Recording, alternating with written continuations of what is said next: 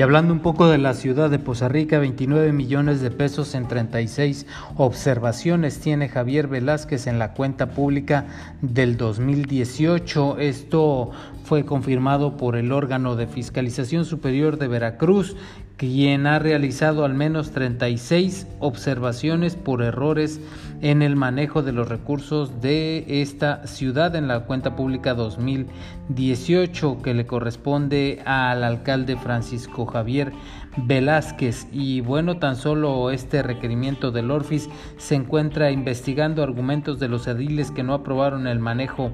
del alcalde Javier Velázquez, la tesorería municipal eh, comandada por María Soledad Rivera Correa y los encargados de la Comisión de Hacienda, la síndica María del Carmen Carballo Vicencio y María de la Luz Mora Alarcón. Se sabe que dentro de los argumentos que plantearon los ediles está el nepotismo de la síndica, quienes poseen familiares metidos en la nómina, la primera con la nuera y sobrinos y la segunda con el hijo, cuñado, sobrina y hasta el marido como chofer.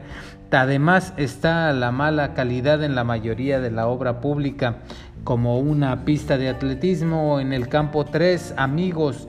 superior a 4 millones de pesos, varios cuartos dormitorios que gotean, donde invirtieron más de 20 millones de pesos, el costo inflado de la techumbre del Parque Juárez por más de 5 millones de pesos, solo por mencionar algunas de estas obras. También están las adquisiciones que ha realizado el director Plácido Alvarado Guzmán,